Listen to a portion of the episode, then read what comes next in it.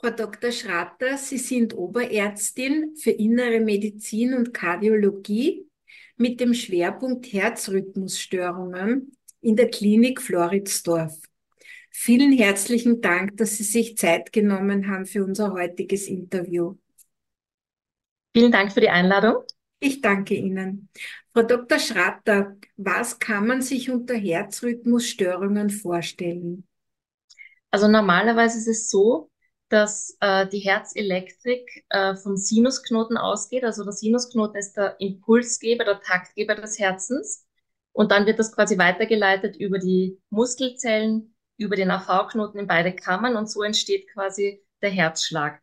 Jetzt kann auf jeder dieser Ebenen, also im Bereich des Sinusknotens, im Vorhof, an der Überleitung oder in den Kammern, es zu Störungen kommen und das bezeichnet man als Herzrhythmusstörungen. Also alles, was vom normalen Takt, vom normalen Sinusrhythmus abweicht. Mhm. Und welche Arten von Herzrhythmusstörungen gibt es und welche Beschwerden können sie verursachen? Also man kann einmal unterscheiden in zu langsame oder zu schnelle Rhythmusstörungen, also Bradykade oder Tachykade Rhythmusstörungen. Und dann ist noch eine sehr wichtige Unterteilung, wo diese Rhythmusstörungen herkommen. Also wie ich vorher gesagt habe, es gibt verschiedene Ebenen, wo das auftreten kann. Und dementsprechend sprechen wir von Vorhofrhythmusstörungen, also supraventrikulären Rhythmusstörungen oder auch Kammerrhythmusstörungen. Das wären dann ventrikuläre Rhythmusstörungen. Je nachdem, ob sie zu schnell oder zu langsam sind und wo sie herkommen, danach richtet sich dann auch die Behandlung dieser Rhythmusstörungen. Mhm. Die äh, Symptome, die dabei auftreten können, seien Unruhe, Angst, Herzklopfen, Herzrasen, Schwindel oder sogar Ohnmachtsanfälle. Luftnot ist also sehr vielfältig. Das sind Beschwerden, Symptome, die man eigentlich gleich merkt. Es kann allerdings auch sein, dass das erste Symptom von Herzrhythmusstörungen ein Schlaganfall ist. Aha, okay. Mhm. Ja, Sie haben jetzt schon die nächste Frage vorweggenommen. Welche Ursachen und Risikofaktoren gibt es?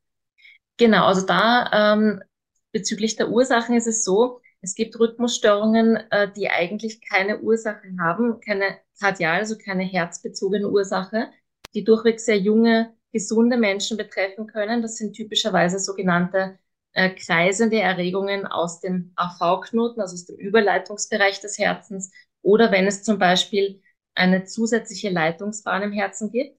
Da gibt es keine Ursachen, da hat man also auch keine Risikofaktoren dafür. Dann gibt es allerdings äh, Rhythmusstörungen, die sehr wohl mit den typischen Ursachen wie bei Herz-Kreislauf-Erkrankungen einhergehen, also Bluthochdruck, erhöhter Blutzucker, Diabetes mellitus, starkes Übergewicht. Da sind zum Beispiel Vorhofflimmern, Vorhofflattern oder auch Kammertachykardien äh, damit verknüpft. Es kann auch eine Überfunktion der Schilddrüse zu Herzrhythmusstörungen führen oder eben Herzerkrankungen, wie zum Beispiel Patienten, die einen Herzinfarkt hatten oder die eine äh, sogenannte hypertrophe Kardiomyopathie haben, also einen zu dicken, einen verdickten Herzmuskel, sind ist eine genetische Sache. Die haben ein, ein erhöhtes Risiko, Herzrhythmusstörungen zu entwickeln. Auch massiver, exzessiver Leistungssport, Ausdauersport kann mhm. zum Beispiel Rhythmusstörungen wie Vorhofflimmern bedingen. Mhm, mhm. Wie wird die Diagnose gestellt, Frau Doktor? Also es ist einmal ganz wichtig, dass es ein Anfalls-EKG gibt im Idealfall mit zwölf Ableitungen. Das heißt, sobald der Patient, die Patientin Rhythmusstörung verspürt oder die typischen Symptome spürt, dass quasi ein EKG geschrieben wird. Das ist das, was mit diversen Ableitungen an der Brust äh, quasi die Aufzeichnung der Herzelektrik macht. Dann gibt es natürlich weiterführende Diagnostik in Form von Langzeit-EKGs, also 24-Stunden-Apparaten, die mit drei Ableitungen 24 Stunden lang den Herzrhythmus durchgehend aufzeichnen. Und dann gibt es natürlich neuere Methoden, wie zum Beispiel kleine, ganz kleine implantierte unter die Hautoberfläche eingesetzte Geräte, die den Rhythmus wirklich durchgehend aufzeichnen. Das kann man dann abfragen alle paar Wochen oder bei Bedarf. Oder was auch jetzt im Trend ist und auch in den Leitlinien verankert ist, sind sogenannte EKG-Uhren ähm, die durchaus eine sehr gute Aufzeichnungsqualität haben können, wo der Patient quasi einerseits selber diese Uhr aktivieren kann, wenn er etwas spürt und andererseits sind da Algorithmen dahinter, dass gewisse Rhythmusstörungen vom Gerät auch automatisch erkannt werden. Also wir haben mit diesen Apparaten sehr gute Erfahrungen gemacht Und ähm, da gibt es diverse andere Sachen, aber die EKG-Uhr ist eigentlich das Einfachste, was für die Patientinnen auch sehr leicht zu handhaben ist und für uns gut auszuwerten ist. Mhm. Und dann ist natürlich eine weiterführende Diagnostik. Sobald wir mal einen ersten Anhaltspunkt haben, kann man eine sogenannte elektrophysiologische Untersuchung machen, also eine Herzkatheteruntersuchung, um die Rhythmusstörung ganz genau zu klassifizieren und dann auch zu behandeln. Mhm. Das heißt, beim Herzkatheter sieht man nicht nur die Herzkranzgefäße, man sieht auch bei einer Herzrhythmusstörung, wenn, äh, wenn der Knoten, der Impulsgeber vielleicht unregelmäßige Signale gibt. Ist das richtig so? Das sind zwei unterschiedliche Untersuchungen. Also der klassische Herzkatheter, um die Herzkranzgefäße zu beurteilen, äh, da geht man quasi über die, über die Schlagader ein. Mhm. Und das ist eine Untersuchung, wo man wirklich die Herzkranzgefäße in ihrem Verlauf mit Kontrastmittel darstellt. Das, was man unter einer elektrophysiologischen Untersuchung versteht, ist, wenn man über die Vene ins Herz eingeht und Katheter an verschiedenen Stellen platziert. Um eben die Reizbildung und Reizleistung, Reizleitung des Herzens zu testen und dann auch eventuelle Rhythmusstörungen auszulösen und zu diagnostizieren. Mhm, mhm. Äh, ist das nicht gefährlich, wenn man wenn man es auslöst, sage ich absichtlich?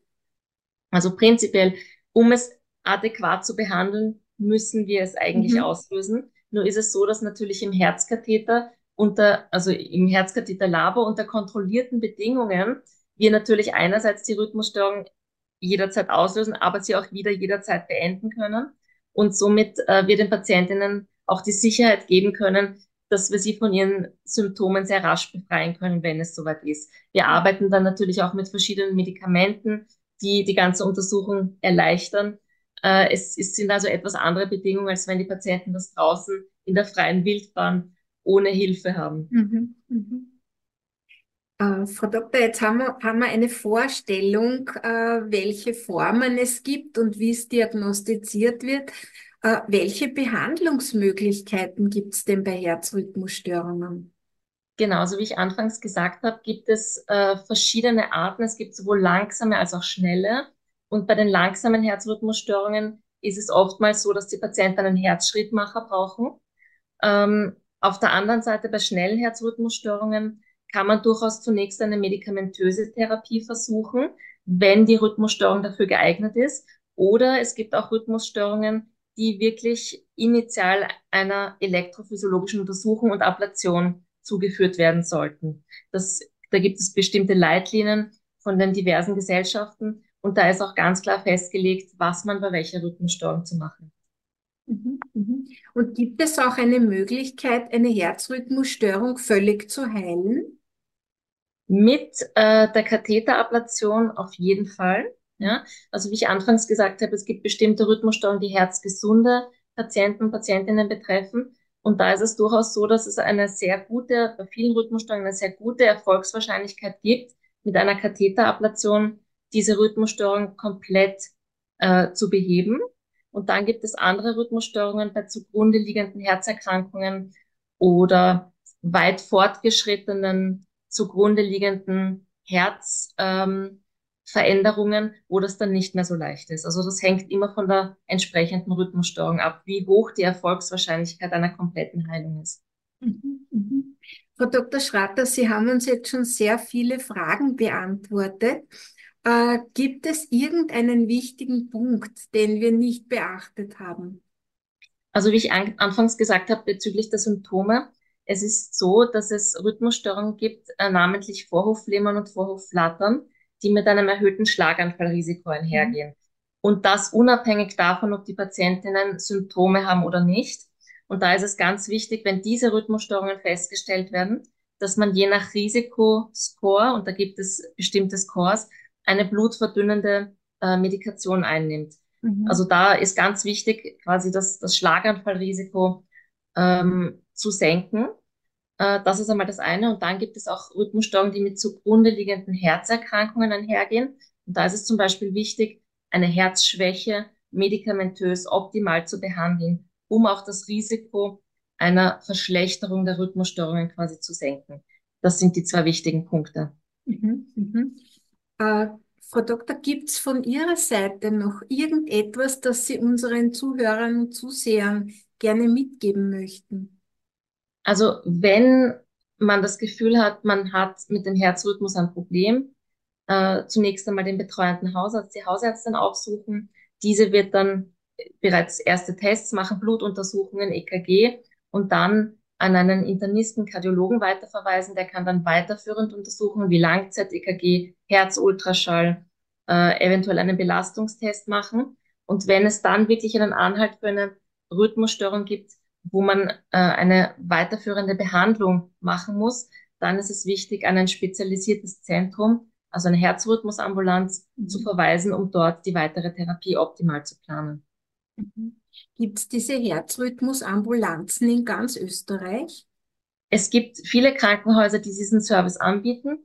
Die äh, Katheterablation, wenn wir davon sprechen, weil eine medikamentöse Therapie kann man eigentlich sehr großflächig einleiten. Eine Katheterablation ist wieder etwas Spezielles. Das heißt, das sind Zentren, die sich darauf spezialisiert haben. Das ist eine langjährige Ausbildung und die gibt es auch flächendeckend in ganz Österreich. Da muss man sich einfach informieren, was in der Nähe die beste Ansprechanlaufstelle ist. Mhm. Frau Doktor, ich sage vielen herzlichen Dank für das schöne Interview, für die Beantwortung der Fragen. Äh, ich wünsche Ihnen noch einen schönen Abend und ich hoffe, wir hören uns noch einmal zu einem anderen Thema. Sehr gerne. Vielen Dank für die Einladung und ebenfalls einen schönen Abend. Vielen Dank. Wiedersehen. Wiedersehen.